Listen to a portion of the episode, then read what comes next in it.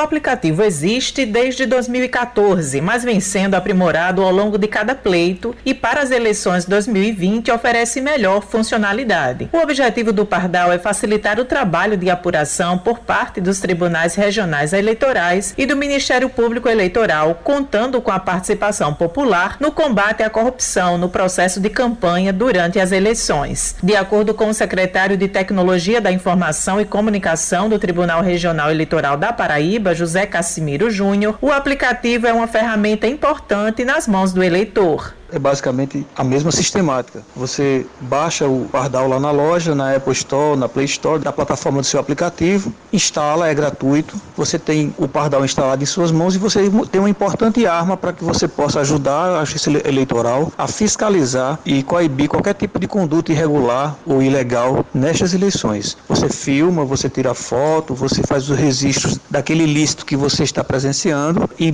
dentro da plataforma mesmo você faz o upload para o TRE esse arquivo com as denúncias é dirigido ao juiz eleitoral que vai investigar e, se for o caso, instaurar o, inquérito para o processo para apurar e punir os culpados. Ele explicou o que acontece depois que as denúncias chegam no TRE. Depois que você faz a denúncia no, no sistema, aquilo sobe para o TRE, é feita uma triagem lá no TRE para ver qual é o juiz competente para apurar e, e, investigar e punir aquela ocorrência, dependendo da área onde ela foi feita. É encaminhado para o juiz eleitoral que vai analisar as provas e as denúncias, instaurar um processo competente para averiguar e, uma vez comprovada a conduta, aplicar as penalidades que cabem para aquele caso. Isso é feito por cada juiz eleitoral, cada um dos 68 juízes eleitorais do Estado, cada um tem sua área de competência, essas denúncias são sempre encaminhadas para ele, que processam e julgam o que foi denunciado.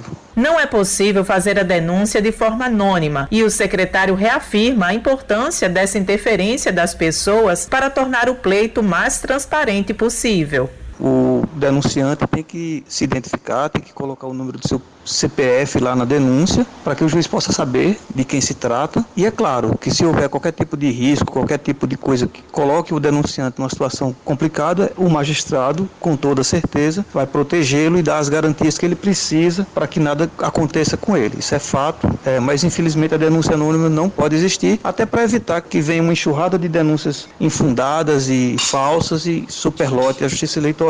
Mas todo mundo sabe da importância do eleitor participar, do cidadão participar, para coibir essas condutas ilícitas, para manter o equilíbrio nas eleições e que todo mundo possa trabalhar de maneira certa, dentro da lei, sem nenhum tipo de desvio. Josi Simão para a Rádio Tabajara, uma emissora da EPC, Empresa Paraibana de Comunicação.